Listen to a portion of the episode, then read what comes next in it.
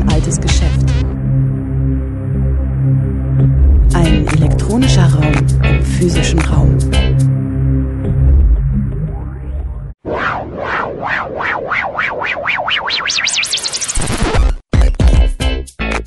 Playback. Willkommen zu O-Ton Playback bei Radio Dreieckland. In den nächsten Ausgaben dieser Sendung strahlen wir Mitschnitte von der Veranstaltungsreihe 50 Jahre und immer noch bissig aus, die das Informationszentrum Dritte Welt IZ3W anlässlich seines Jubiläums im Herbst 2018 veranstaltete. Heute senden wir einen Ausschnitt des Vortrags von Klaus Teweleit, Der technologische Mensch über Selbstkolonisierung. Er fand am 15. November 2018 im El Haso in Freiburg statt. Am Anfang, am Anfang war die Einwanderung. Ne? So habe ich das Buch der Königstöchter angefangen mit dem Satz und wiederhole das im Vorwort für alle Pocahontas-Bände. Am Anfang war die Einwanderung gehört über viele Anfänge, zum Beispiel den unserer neueren Kultur.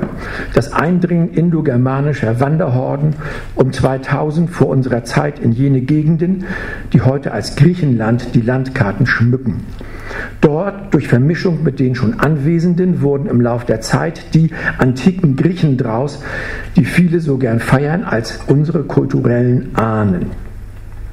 Am Anfang war die Einwanderung für das Geburtsland des Algonquin-Mädchens Pocahontas, circa zwölf Jahre alt, als drei englische Schiffe im Jahr 1607 in ihrem Gebiet landen, den heutigen USA also, gilt er sowieso. Er gilt für alle Teile der Amerikas, in denen wir heute durchweg Mischpopulationen sehen, allerdings solche sehr verschiedenen Grades. New England ist nicht Mexiko, ist nicht Peru, ist nicht Argentinien, ist nicht Kanada, ist nicht Kalifornien. Alle diese Namen jedoch wären nicht da ohne das Prinzip Einwanderung. Es gibt überhaupt keine Ureinwohner irgendwo. Am Anfang war die Einwanderung, ist somit auch Zentralsatz aller Kolonisierung. Es kommen welche dahin, wo andere schon sind. Diese anderen, die sogenannten Einheimischen, meist sind sie selber vormals Eingewanderte, wollen, sobald es eng wird, da nicht weg. Freiwillig jedenfalls nicht. Das ergibt Zoff. Einwanderung ist dann nicht mehr das angebrachte Wort. Die Neuankommenden sind manchmal die Stärkeren, meist dank überlegenen technologischen Equipments, seines Pferdewagen, seines Schiffe, sei es das Maxim Maschinengewehr oder sie strömen ein in eine Anzahl, die die der Ansässigen weit übersteigt. Oder sie können lesen und die, die da sind, nicht. Und dies ist dann die überlegene Technologie.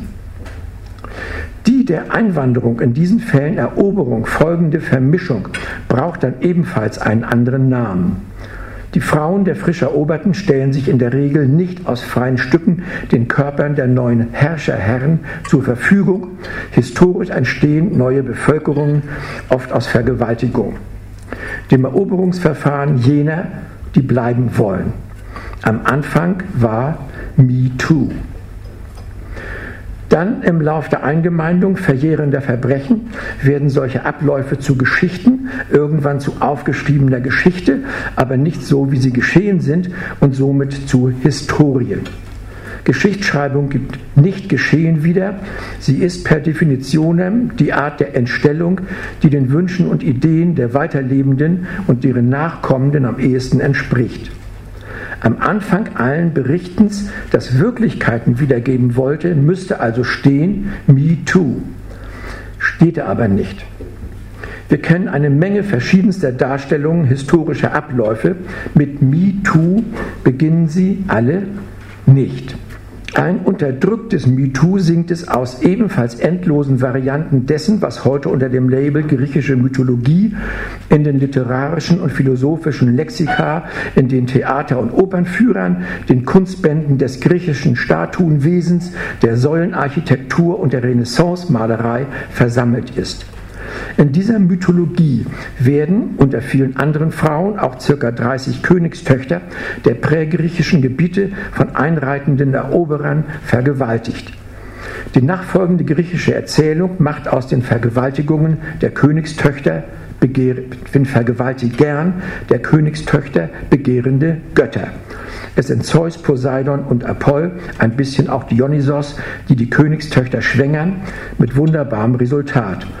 Alle halbgöttlichen Heroen des frühen Griechenland, von Theseus über Perseus zu Herakles etc., sind Kinder solcher Verbindungen also das Kernpersonal der sogenannten griechischen Mythologie, die sich enthüllt als besonders raffinierte Form entstellender Geschichtsschreibung.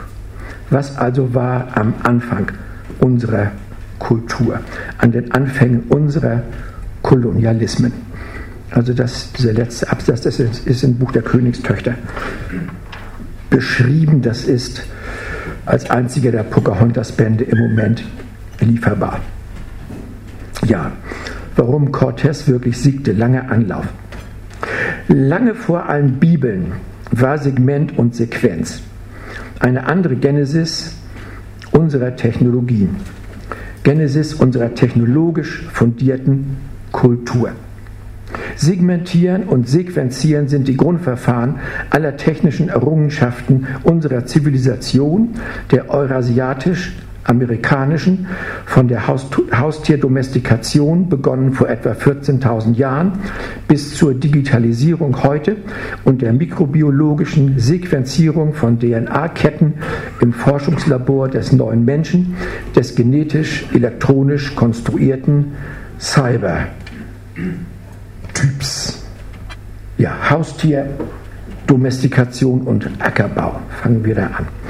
Bevor aufgeschrieben wurde, beginnt alles unserer Zivilisation mit der Sesshaftwerdung von Ackerbauern um circa minus 11.000, also 11.000, ich sage immer minus für vor unserer Zeit, minus 11.000 im fruchtbaren Halbmond. Mit ihrer Praxis der Samenzüchtung von Wildgetreide, Praxis der Vorratshortung, Praxis der Tierdomestikation und ihrer Praxis fester Hausbauten führt allesamt zur Ausbildung immer ausgeprägterer gesellschaftlicher Hierarchien und diverser Technologien. Es beginnt mit dem Hund um minus 11.000 herum. Die weiteren. Alle Arten, für die der Zeitpunkt ihrer Domestikation aufgrund archäologischer Funde feststeht, wurden etwa zwischen 8000 und 2500 vor domestiziert.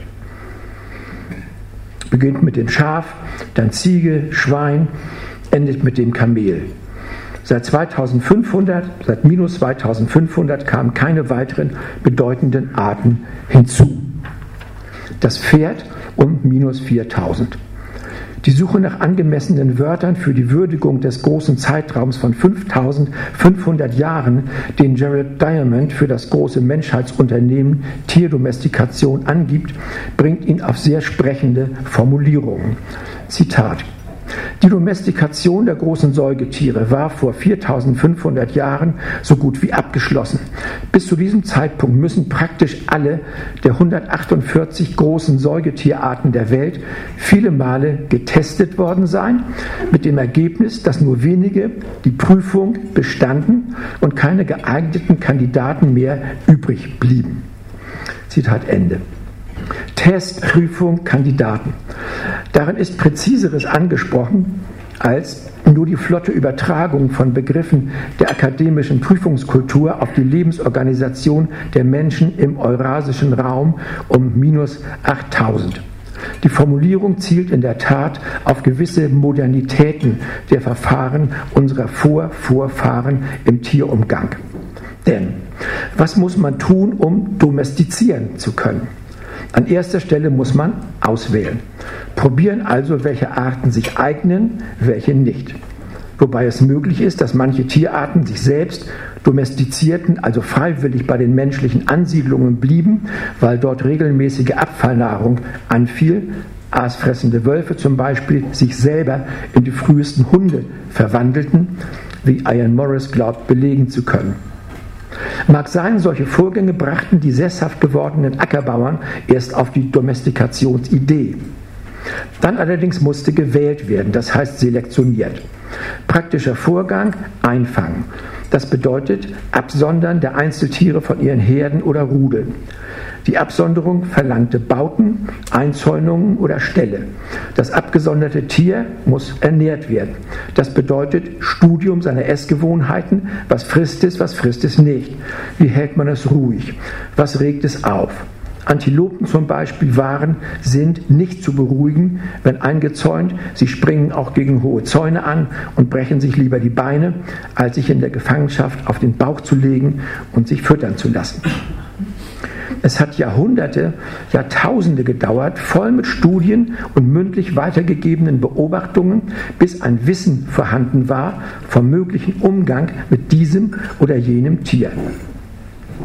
Da Wildtiere eine Vielzahl biologischer Eigenschaften vereinen müssen, um nicht nur zähm, sondern auch domestizierbar zu sein, wird verständlich, dass die Domestikation weltweit nur bei 14 Großsäugern gelang bei 13 davon in Eurasien.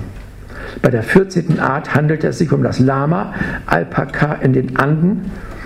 Das heißt nicht weniger, als dass auch alle anderen durchprobiert wurden. Die 134 Arten, bei denen es nachweislich nicht ging, wurden irgendwann in Ruhe gelassen. So zum Beispiel das Zebra aus zwei Gründen. Es beißt nicht nur, wie die meisten anderen Tiere auch. Es lockert seinen Biss nicht, bleibt fest verbissen im menschlichen Fleisch, hat es einmal zugepackt. Und es lässt sich nicht fangen mit Seilschlingen, Lassos. Es erkennt das heranfliegende Seil und duckt sich regelmäßig erfolgreich weg. So gibt es nur ganz wenige Belege in der Mensch-Tier-Geschichte für domestizierte Zebra. Spezialität an einigen afrikanischen Königshöfen. Haben sie wohl Gruben gemacht. Ergebnis, dass alle überhaupt domestizierbaren größeren Säugetiere innerhalb des genannten Zeitraums vom Menschen auch wirklich domestiziert wurden. Als eines der letzten das Pferd vor 6000 Jahren in der Ukraine und dass anderen Domestikationsversuchen kein Erfolg beschieden war. Zum Beispiel leitet, leitet sich kein Haustier von den zahlreichen Huftierarten ab, die den Savannen Süd- und Ostafrikas ihr Gepräge geben. Ein Großexperiment, also über Jahrtausende mit klaren Resultaten, mit einem durch die Generationen weitergegebenen Wissensfundus, ist eine Tierart einmal domestiziert, kommt in den nächsten Schritten das gesammelte Wissen um die beste Art und Weise ihrer Fortpflanzung und höchstmöglichen Vermehrung hinzu, sucht man nach passenden Begriffen für diese Vorgänge, ergibt sich auf das Verfahren der Selektion oder auch Segmentierung, folgt das Verfahren der Fortführung oder auch Sequenzierung der eigenen Erkenntnisse. In der Landwirtschaft der frühen Ackerbauern kommen genau die gleichen Verfahren zur Anwendung. Aussortieren der größten Samenkörner von Wildweizen, Aussehen dieser Saaten, Kontrolle bei der Ernte über die Ergiebigkeiten, Aussortieren der Sorten mit geringeren Erträgen, Sammlung und Weitergabe dieses Wissens. Kreuzungen, Erhöhung der Erträge, Studium der Winterfestigkeit, Speicherbarkeit, Grundverfahren auch hier, Segmentierung, Sequenzierung, Zwischenschritt, Studium der Resultate, praktische Anwendung der Ergebnisse, Ausschluss minderwertigen Materials, dann neue Segmentierung, neue Sequenzierung. Nachbardörfer und angrenzende Gesellschaften übernehmen die Resultate, fortgeführt wird, was sich nachweislich durchsetzt und eben nicht in sogenannter natürlicher Auslese. Nein, diese Evolutionen sind menschengemacht, Segment und Sequenz sind ihre Grundpfeiler, also abteilen, studieren, Serien starten. Unter dem Einfluss des Ackerbaus und später durch eine systematische Züchtung haben viele Eigenschaften von Kulturpflanzen sich erst unter dem Einfluss von Menschen überhaupt herausgebildet. Kulturpflanzen können daher als Erzeugnisse unserer Kultur verstanden werden. In den Verfahren der frühen Tierdomestikation, der Saatauslese und der Wachstumsfürsorge wird unabweisbar klar, ab hier sind die menschlichen Lebensvorgänge nicht mehr primär natürliche. Es sind selbstgemachte, selbstgesteuerte Eingriffe in die vorgefundene Welt. Es sind wissenschaftliche Prozesse, Prozesse künstlicher Erzeugung von Lebens- und Wirtschaftszusammenhängen. Es ist, um einen modernen Begriff dafür zu benutzen, die früheste Form von Biopolitik. Segment, man teilt etwas ab, man sondert etwas ab. Ertragreichere Felder von ungünstigeren, das Land wird parzelliert. Es wird bewässert. Wasserrinnen, Kanäle, Steinwälle segmentieren das Gelände. Man zäunt ein, füttert, teilt erneut ab. Essbares von nicht essbarem Fleisch erst unter Messer, später unter Mikroskop. In jedem Fall erfolgen aus dem Segmentieren weitere Verfahrensweisen, ausgebaut zu Regeln, Sequenzen und Konsequenzen und aus diesen dann Konzepte. Was sich bewährt, wird fortgesetzt und heißt irgendwann Tradition, das unwissenschaftliche oder auch verschleiernde Wort für Sequenz. Sprung, Hirnforschung. Nun sind in den letzten 15 bis 20 Jahren der Entwicklung der menschlichen Wissenschaften erst in dieser Zeit endlich auch die Neurologen, Neurobiologen und andere Hirnforscher, das heißt Hirnzerleger, in ihrem Segmentieren und Sequenzieren weit genug gekommen, ein brauchbares Theoretisieren über die angesprochenen Prozesse zu verbessern bzw.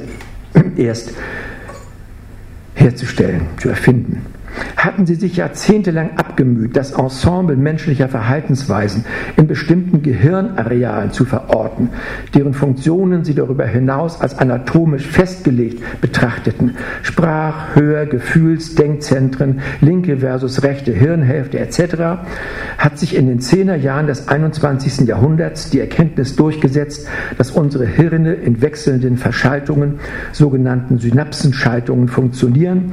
Diese Synapsenschaltungen gelten als prinzipiell veränderbar, sowohl nach gemeinsamen, also geteilten gesellschaftlichen Bedingungen, wie auch nach der Einwirkung persönlicher Umstände und Erfahrungen. Dazu, das ist so klein in der Zeitung, dass ich dazu die Brille brauche.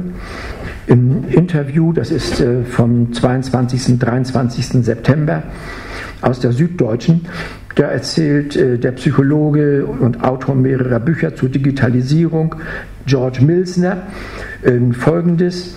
Äh, so als wäre das ganz selbstverständlich.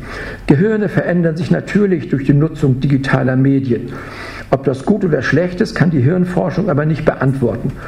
Die Digitalisierung ist ja ein umfassender Kulturwandel und er wird uns anders machen. Es hat keinen Sinn, sich, dem, sich dagegen zu stellen. Besser ist, dies bewusst mitzugestalten. Und wird dann noch gefragt, ob Digitalisierung dumm macht und die Jugendlichen, das lehnt er natürlich ab und ist ja auch Quark.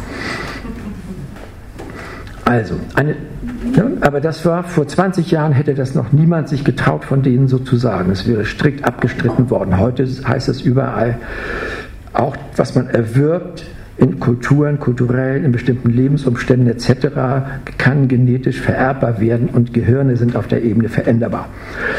Eine wichtige Unterscheidung also. Anatomisch, chirurgisch sind die Gehirne überall auf der Welt und in allen Kulturen gleich.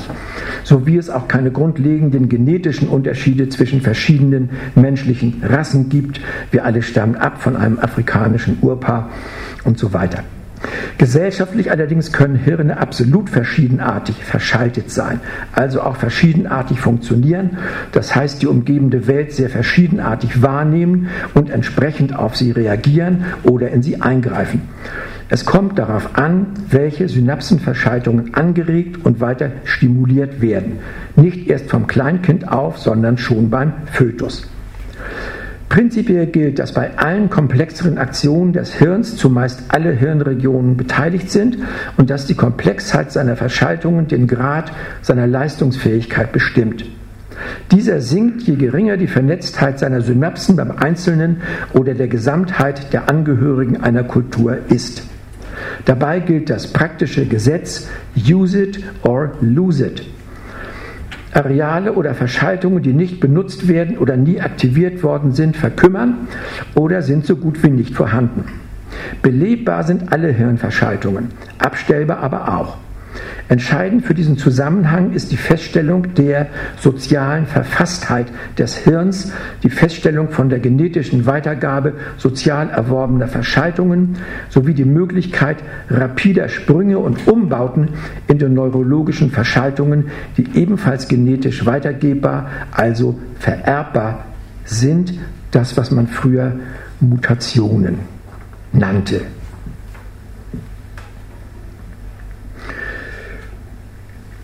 Also, was heute auch mit einem anderen Wort gerne die Plastizität des Hirns heißt und was ich hier in diesem Text, in diesem Buch Gehirnsprünge nenne.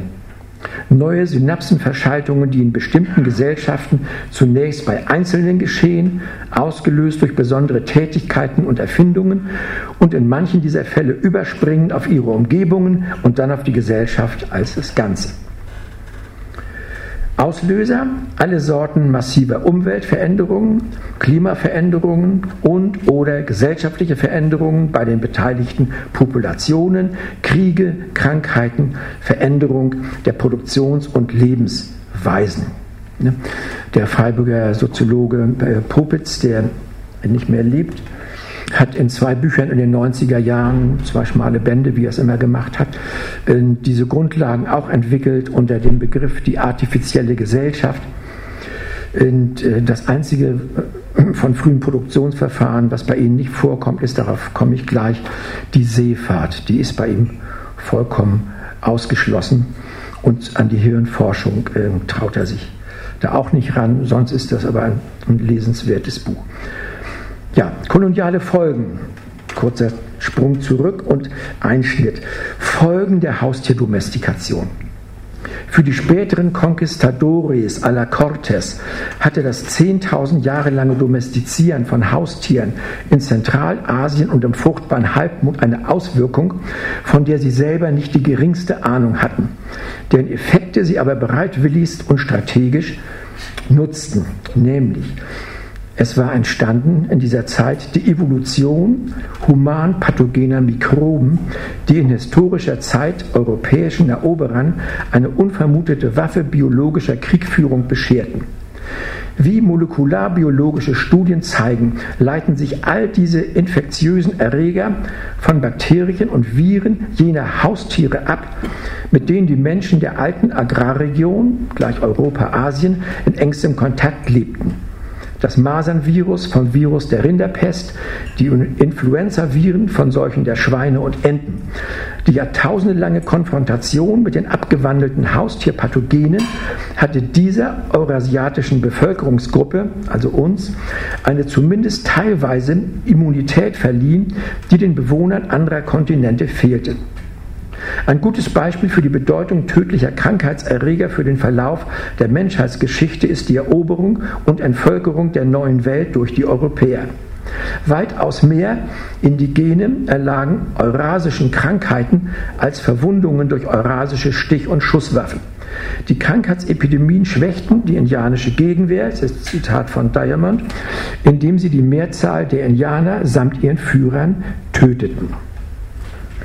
Zwar kamen die Spanier, Portugiesen, Franzosen, Holländer, Engländer und andere Europäer mit einem Arsenal überlegener Waffen, Schwerter, Gewehre, Kanonen, doch verfügten sie dabei, nochmal Zitat Diamond, über eine weitere verheerende Waffe, infektiöse Mikroben. Denen die Bewohner anderer Kontinente jedoch in kürzester und großer Zahl nach Schätzungen 95 Prozent der präkolumbianischen Bevölkerung Amerikas zum Opfer fielen. Wellen von Epidemien rollten den europäischen Siedlern und Soldaten voraus. Ganze Gebiete waren am Mississippi zum Beispiel schon entvölkert, bevor die Spanier dort überhaupt zu Fuß hochgingen, durch Einzelübertragung, die sich ausgebreitet hatten. Ähnliches widerfuhr später den Bewohnern Südafrikas, Australiens und den pazifischen Inseln. 95 Prozent, eine Zahl, die umhaut. Allein die Ankunft der europäischen Weißen war somit eine auslöschende Eroberung. Ein Massaker, dessen Zeugen sie wurden, das sie aber genauso wenig verstanden wie die sterbenden Ureinwohner. Das hinderte die Europäer nicht daran, den Effekt zu nutzen. Sie erklärten den Überlebenden, diese Tode seien eine Strafe ihres, des Überlegenen des katholischen und später auch protestantischen Gottes, Strafe für die, welche weiter falschen heidnischen Göttern anhingen, obwohl die Überlegenheit des Gottes der Weißen doch zu Genüge unter Beweis gestellt wurde. Befund 1 also, die Weißen kamen als personifizierter Tod. Das Wesen ihrer tödlichen Gabe verstanden sie nicht, so wenig wie auch wir bis vor kurzem nicht. Denn nicht Blattern oder Masern waren entscheidend, es waren Tierbakterien aus der Haustierzucht, die die Europäer, sie selbst aus jahrtausendelanger Praxis immun, so tödlich einschleppten. Also, 95 Prozent der in Amerika gefallenen Toten gehen auf das Konto von Krankheiten. Die Gesamtzahl wird heute angenommen von circa 50 Millionen. Diamond sagt, in der Schule hat er noch gelernt, eine Million Indigene gab es in Nordamerika, äh, als die Engländer kamen. Inzwischen weiß man, es waren 20. Also es wird, wurde bis vor kurzem systematisch zu diesen Punkten gelogen. Also die Zahl ist errechnet aus mikrobiologischen Untersuchungen, lässt uns jene 5%, die verhungert, in Bergwerken umgekommen oder mit Waffen massakriert worden sind, immer noch ca. 2,5 Millionen Menschen nicht unerheblich erscheinen, aber sie verschiebt die Relation.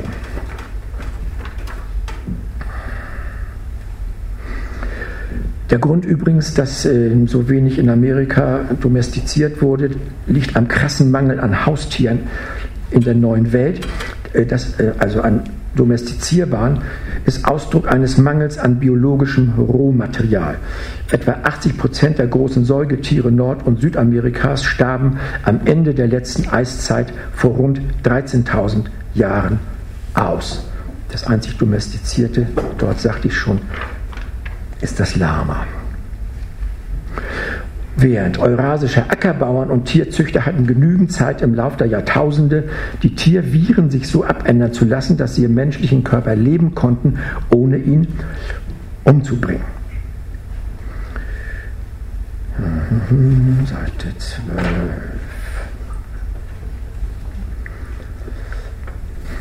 Ja, also das war das Nebenprodukt dieses wissenschaftlichen Großversuchs der fortschreitenden Zivilisierung unserer Frühgesellschaften.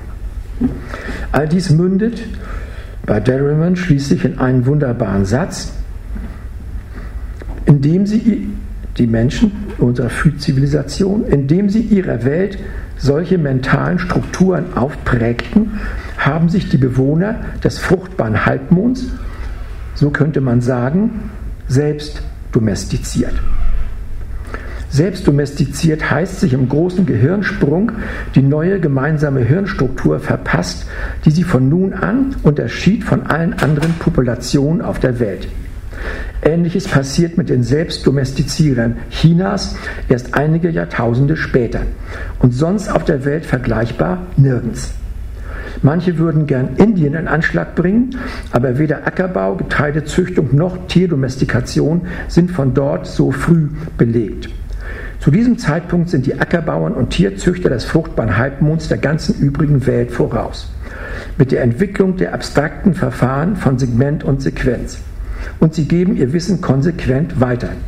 Molekularbiologische DNA-Analysen belegen auch, dann auch, dass es sich bei den Getreidearten Europas zum Beispiel um Abkömmlinge nahöstlicher Wildvarianten und nicht um Neuzüchtungen aus europäischen Vorstufen handelt. Daher Nachbarn übernahmen die besten Züchtungen und dann wiederum deren Nachbarn. Das Sequenzieren klappte wie am Schnürchen, nachweisbar bis in unsere heutigen Getreidesorten also nichts doofe Bauern, Technologien am Tier und Technologen am Tier und Pflanzenmaterial.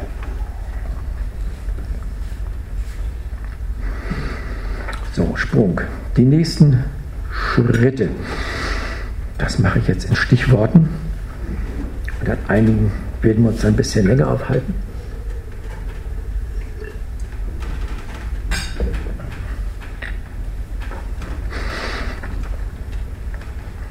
Nächste Schritte, etwa ab 2500.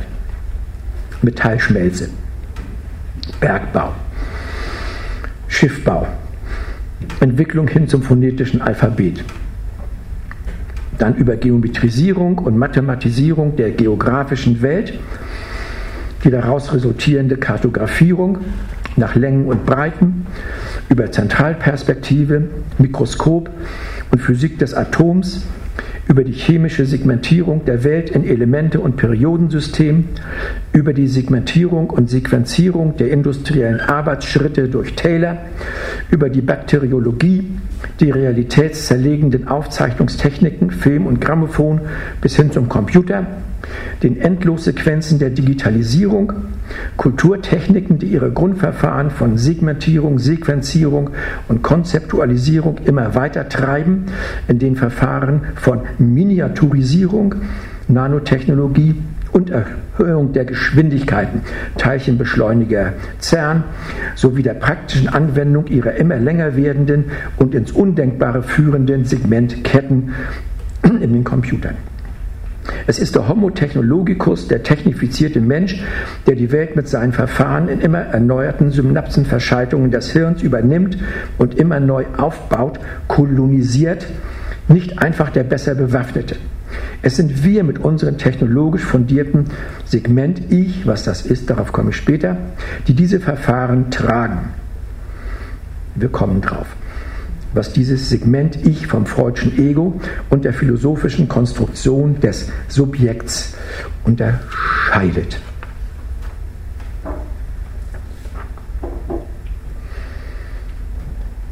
Das brauchen wir nicht.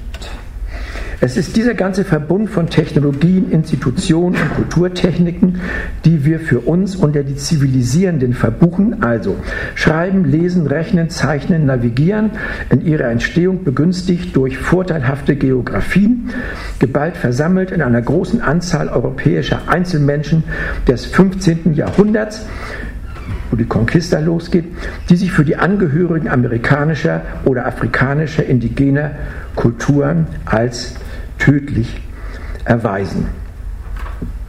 Die historisierende Frage, die sich ergibt, die sich aus, wer sind die Konquistadoren, ergibt, erweitert sich dann selbstverständlich auf die aktuelle Frage, wer sind wir? Die Nachfolgetäter jener Renaissance-Menschen als deren wissenschaftlich-kriegerische Inkarnationen die handelnden Figuren der Welteroberung und Weltvermessung des 15., 16. und 17. Jahrhunderts uns aus den Geschichtsbüchern anblicken. Worum es dann geht, erweiternde Blicke auf die Psychophysik unserer Körperlichkeit, erweiternde Blicke auf Feinstrukturen unserer Kulturtechnik.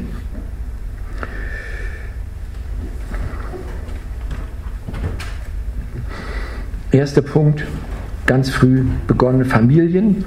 Es besteht Einigkeit in der Forschung, dass sie sich im fruchtbaren Halbmond, also Türkei, Irak, in größerem Maßstab zum ersten Mal bilden, und zwar als Folge von privatem Besitz.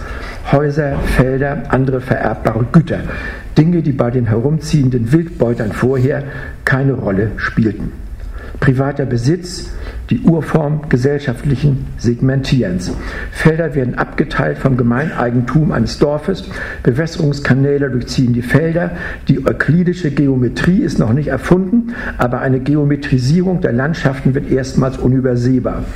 Es entstehen Hierarchien, wer hat mehr, wer hat weniger Felder, damit mehr Überschüsse, mehr Einfluss, beziehungsweise weniger Einfluss aus Großsegmenten resultieren politische Machtstrukturen und daraus ergibt sich die Vererbungsidee und die entsprechenden Gesetze. Einzelbeispiele Metallschmelze.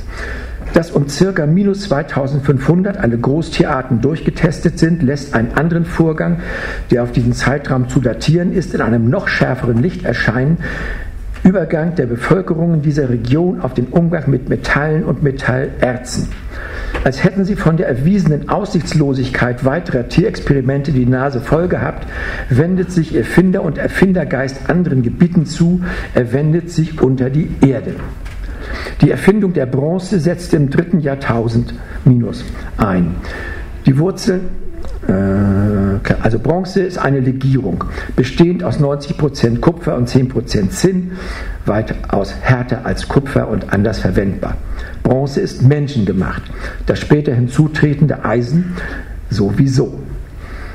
Man muss dazu Metalle neu verbinden bzw. Metalle aus Gestein herauslösen, in beiden Fällen durch Schmelzprozesse. Die technologisch-artistische Avantgarde der Menschheit wendet sich ihrem nächsten großen historischen Hobby zu, der Metallschmelze. Sämtliche Metallerze blieben die längste Zeit der Menschheitsgeschichte ungenutzt, resümiert noch 1997 der Brockhaus, aber nicht nur der Menschheitsgeschichte, sondern auch in den meisten Gebieten, die von Menschen besiedelt waren. Die Schmelze von Erzen, durchgeführt in Hochtemperaturöfen, trennt Metalle von Schlacken. Klarer kann der Arbeitsprozess einer Segmentierung nicht ablaufen und der verbundene Denkprozess auch nicht. Die segmentierten Metalle flüssig können vermischt werden, Legierung und, solange sie nicht fest sind, in Form gegossen bzw. geschmiedet oder mit Geräten bearbeitet werden.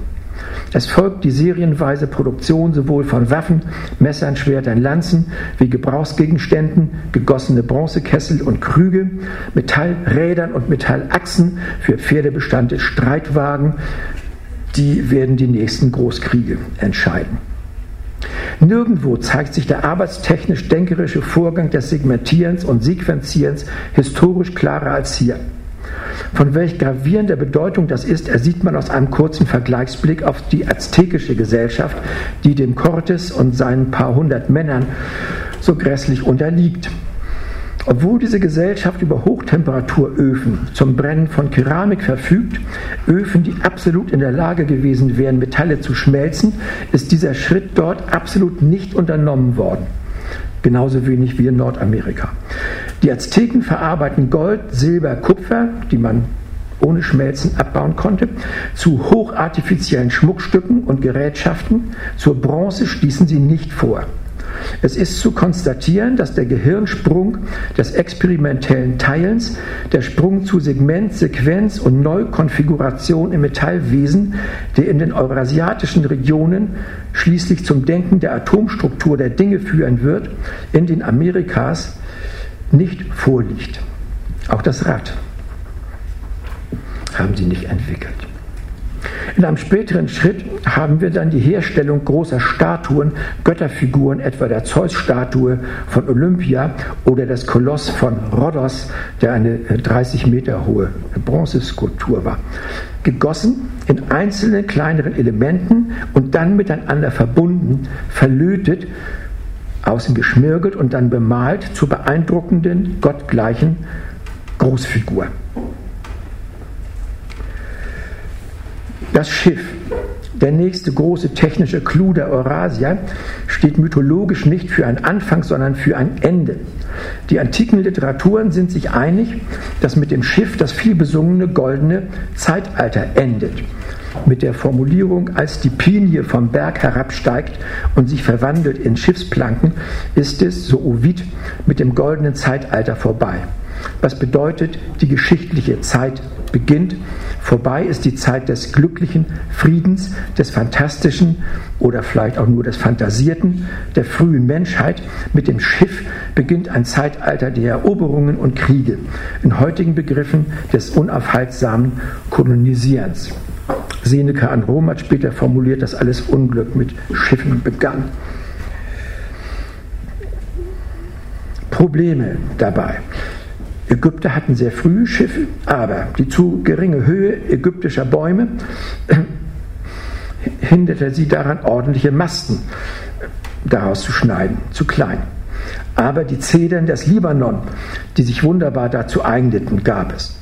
Heißt, das Material zum Schiffbau liegt nicht selbstverständlich da vor, wo Schiffbau gewünscht wird. Es muss dahin transportiert werden. Werften entstehen. Es muss ein Handel da sein. Kaufleute, die ihn betreiben und Transportmittel, die das Gehandelte transportieren. Das sind die frühen Schiffe selbst. Ihre erste große Rolle spielen sie beim Transport von Metallen in der Bronzezeit. Metallen, die ja auch nicht überall da vorkamen, wo Hochöfen zur Metallschmelze entstanden, weil Bedarf nach Metallstatuen da war oder nach, Gewehr, nach Waffen. Die große Bedeutung von Zypern und auch Elba zu dieser Zeit liegt in ihren hohen Erzvorkommen. Zinn kommt aus bestimmten Zentren Anatoliens außerdem. Werften sind Orte, wo spezialisiertes Schiffbauwissen sich anhäuft. Die verschiedenen Materialien für den Bau der Schiffe Verschiedenes Holz, Leim, Harz, Teer, Seile, Segeltuch, Metallteile müssen dahin transportiert werden. Der Forschungsstand sagt, dass diese Materialien zum Teil vorbearbeitet wurden. Nicht ganze Baumstämme werden aus dem Libanon exportiert auf phönizischen Schiffen, sondern fertig geschnittene Masten, nicht anders die Planken für die Rümpfe. Metalle ähnlich. So, in der zweiten Hälfte des zweiten Jahrtausends vor unserer Zeit entsteht so im kleinasiatisch-ägäischen Raum eine Schiffbauindustrie, deren verschiedene Werkstätten spezialisiert sind auf die Herstellung bestimmter für den Schiffbau notwendiger Einzelteile. Die Werft kauft ein bzw. tauscht Waren und baut die einzelnen Segmente zusammen zum fertigen Schiff. Die Verfahren von Segmentierung und Sequenzierung erfahren eine Art industrieller Steigerung. Besonders die Sequenzen werden beschleunigt. Ein Schiff zu bauen dauert nicht neun oder zwölf Jahre wie das Gießen einer Großbronze. Alle kleinen Fürstentümer bzw. Königreiche, die zersplittert sind über die ägäisch-ionische Inselwelt nach dem Zerfall der mykenischen Palastkultur, also nach dem Untergang von Troja, wonach die mykenische Palastkultur dann auch verschwindet. Also in der Zeit nach minus 1200 brauchen Schiffe, bauen Schiffe mit Vorliebe den griechischen 50 Ruderer, mit dem sie als geballte Streitmacht schon nach Troja gesegelt bzw. gerudert waren. Zinn relativ schwer bis sehr schwer zu gewinnen. Das Zinn muss meist herangeschafft werden auf dem Seeweg. Und es verlangt, anders als Kupfer, den historisch neuen Schritt zum Bergbau in Stollensystemen. Der Bergbau ist wahrscheinlich die erste gesellschaftlich bedeutende Produktionsweise, die von Männerkörpern ausgeübt wird technologische Hilfsmittel nicht vorhanden, es musste gehämmert werden dass sich hieraus eine Art Alleinstellungsmerkmal für männliche Arbeit entwickelt hat, ist wahrscheinlich. Stärker noch gilt dies für die Schifffahrt, insbesondere für die über weite Distanzen gehende Hochseeschifffahrt. Wir kennen Elba oder Zypern als Inseln, die angefahren werden, eben wegen dieser Erz- und Zinnvorkommen. Aus diesen können neben verbessertem Kochgeschirr, Waffen, Achsen, habe ich schon gesagt, Kriegsgerät entwickelt werden. An diesen Geräten hätten im Prinzip auch Frauen tätig bzw. ausgebildet werden können.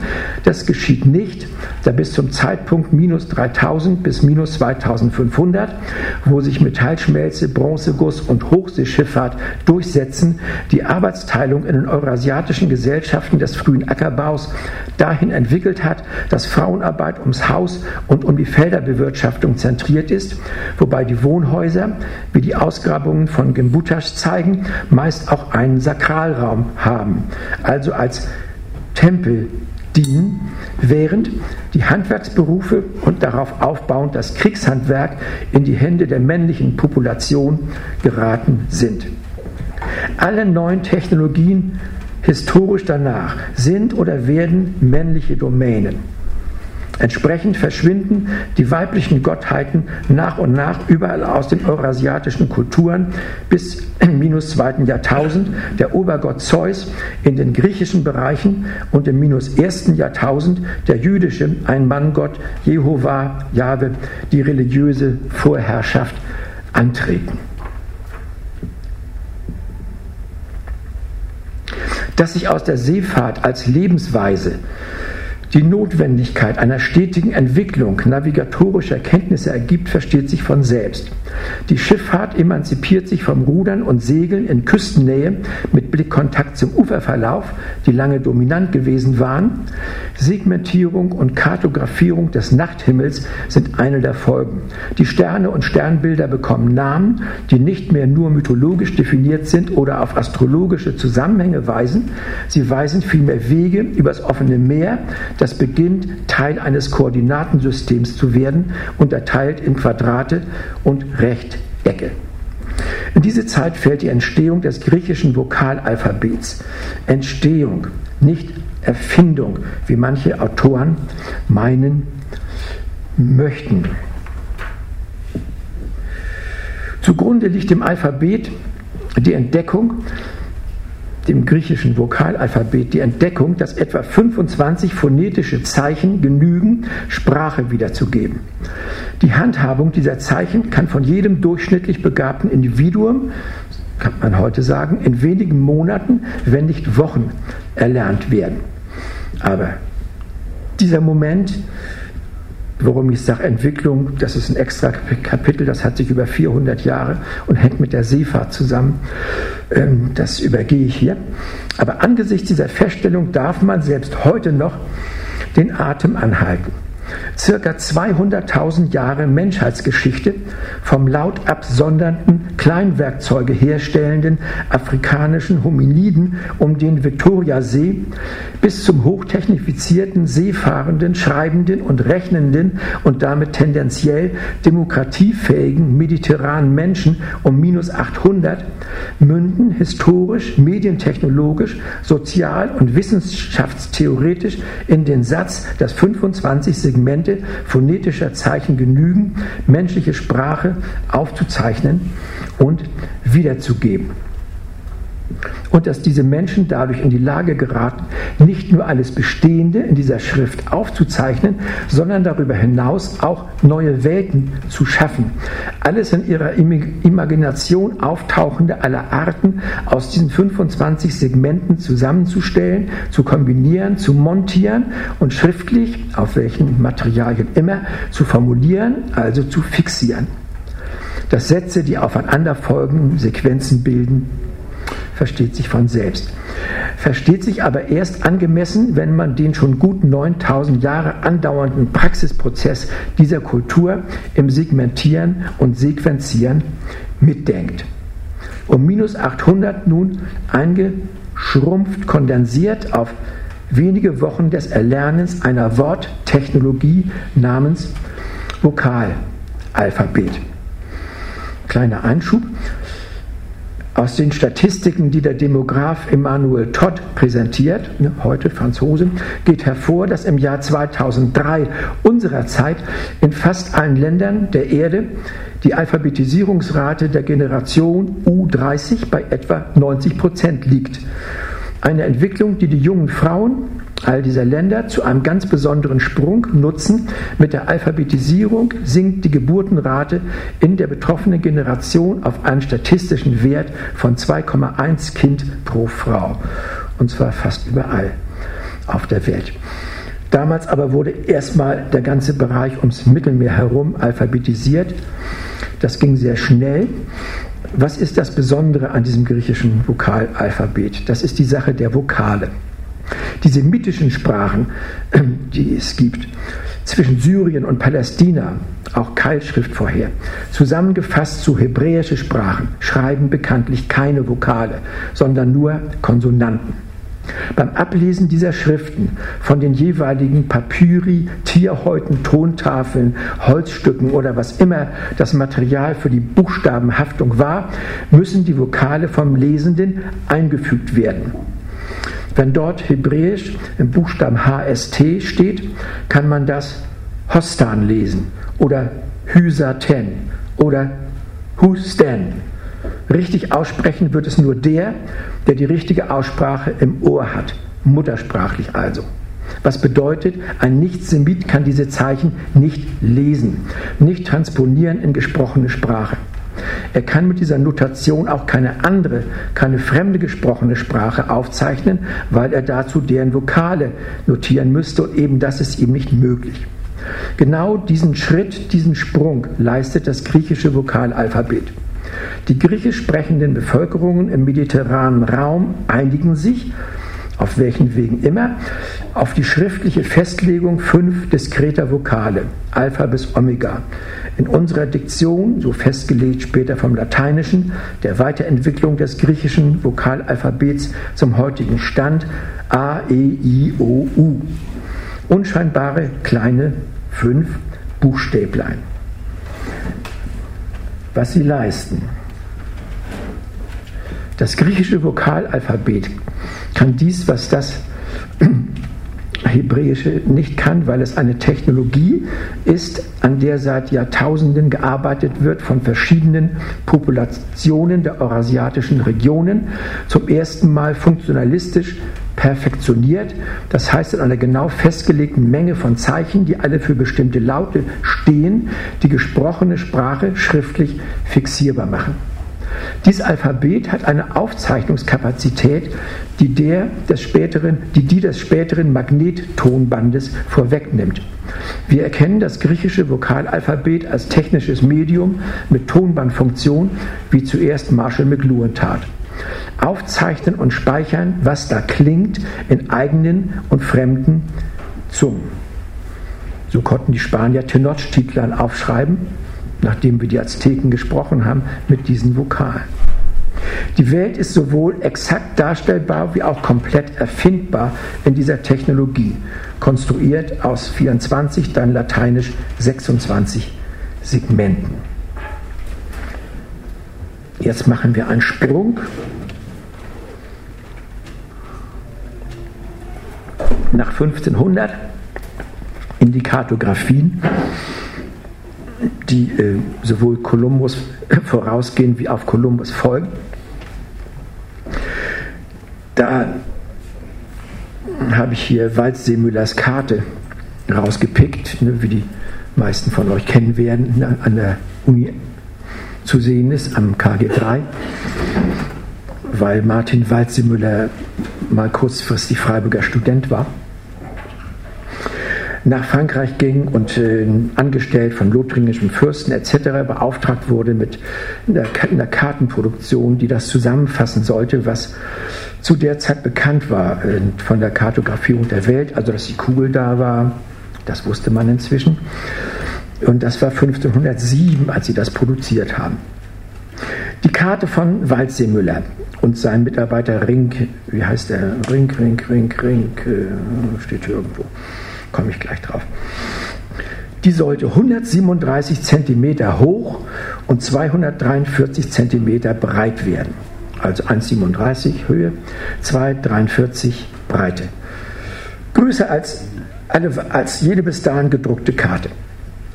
Wurden früher Karten in ähnlichen Maßen gefertigt, wurden sie von Hand gezeichnet oder gemalt als Schmuck und Sammlerstücke für die Reichen und Mächtigen. Waldsee Müller und seine Mitarbeiter hatten etwas anderes im Sinn. Sie wollten ihre Karte in einer Auflage von 1000 Stück drucken und sie zu einem vernünftigen Preis nah und fern verkaufen. Der Druckprozess selbst erforderte beträchtliche Planung und Koordination. Eine Karte dieser Größe hätte auf keiner der damaligen Pressen in einem Stück gedruckt werden können. Auch heute noch kaum. Oder man kann auch sagen, auch heute noch nicht. Waldsee-Müller entschied sich also dafür, die Karte auf zwölf aneinanderstoßenden Blättern zu zeichnen und plante dazu folgenden Ablauf.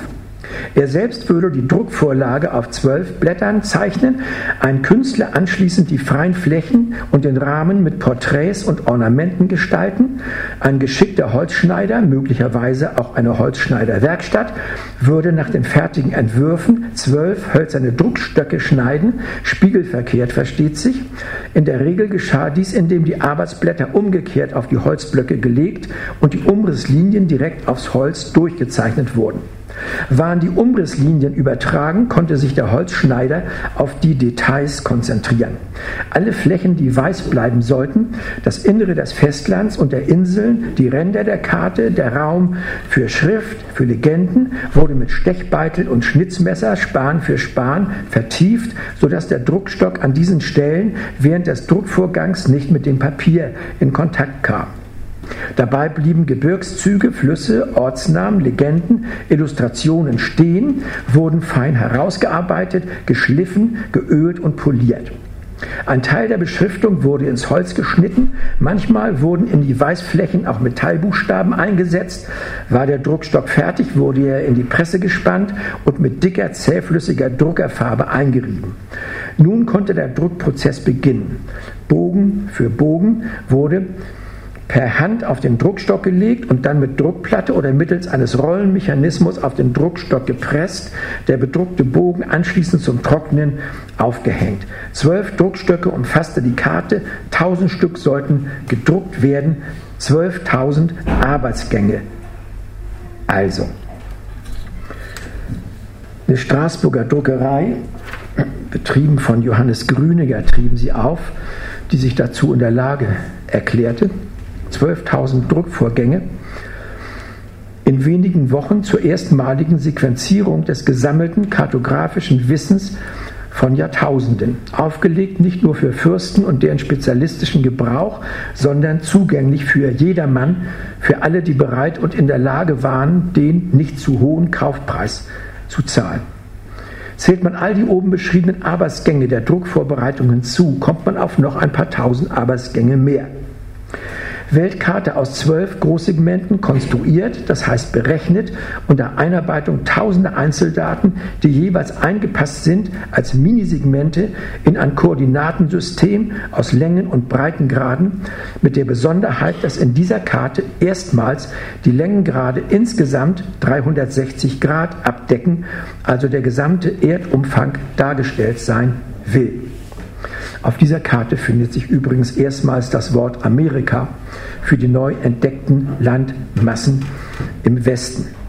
Das leitet sich hier Amerika vom, äh, vom Namen Amerigo Vespucci. Sie haben aus dem Vornamen Amerigo, ne, haben sie in Amerika verdreht. Aus welchen Gründen weiß ich nicht. Aber Vespucci ist schon ganz richtig an der Stelle, denn all diese Verfahren die ich hier beschreibe, mit denen hat Kolumbus wenig zu tun, aber Vespucci sehr viel, was wir gleich noch äh, sehen werden. Denn Amerigo Vespucci wird 1505 zum sogenannten Piloto Mayor ernannt, zum Ausbilder aller spanischen Schiffskapitäne und kurz darauf zum Oberkoordinator aller spanischen Seekarten. Das konnte Waldsee nicht wissen, als sie Amerika da reinschrieben. Bei ihnen war es eine Wendung gegen Kolumbus. In der Tat war aber Vespucci der Mann der Vermessungen und des Kartografierens, ihr Mann also. Also diese wunderbare Beschreibung der Karte habe ich von einem amerikanischen Autor, der heißt Toby Lester, über Kartografie und ähm, die Bedeutung des Kartografierens für die Welt. Matthias Ringmann heißt übrigens der Mitarbeiter. Der hat in einem Brief, ein, Brief ein paar Jahre später an Waldseemüller Folgendes geschrieben. Äh, wenn ich, äh, ich kann nicht anders, äh, wenn ich mir vor Augen halte, die grausamen zerstörerischen Kriege und diese zutiefst bedauern, die unsere Fürsten führen, Ebenso ihre ständigen Dispute und den Hass untereinander, mit dem sie immer die gleichen Streitigkeiten austragen, über Territorium, Herrschaft, Vorrang und Selbsterhöhung. Während sie gleichzeitig die Türken und die Feinde unseres Glaubens gewähren lassen, die Christenblut vergießen, Städte zerstören, Kirchen niederbrennen, die Töchter verschleppen, unsere Frauen schänden und andere Verbrechen begehen würden die Fürsten sich anders verhalten, schließt er, dann könnten sie leicht die ganze Welt erobern und Christum, der jetzt nur in Europa verehrt wird, zum Gegenstand der Verehrung aller Völker machen. Wenn doch nur die weltlichen Herrscher ihre dämlichen Streitereien untereinander begraben würden, alter, neuer Humanistentraum, aus dem aber im selben Atemzug so naiv wie zwangsläufig die Idee einer christlichen Weltherrschaft hervorspringt. Einen weiteren zentralen Zug eurasiatischer Kulturverfahren können wir hier auch sehen, die Multifunktionalität dessen, was sie da alles Neue, Neues erfinden in dieser Kultur. Also die Weltkarte zum Beispiel als Mehrzweckwaffe. Neben ihren geografischen Ambitionen bringt sie imperialistische Ansprüche zum Ausdruck, einen christlichen Weltherrschaftsanspruch, indirekt formuliert über gezielte Symbolverwendung. Was Sie da alles reingezeichnet haben, bezieht sich auf den Kaiserhof.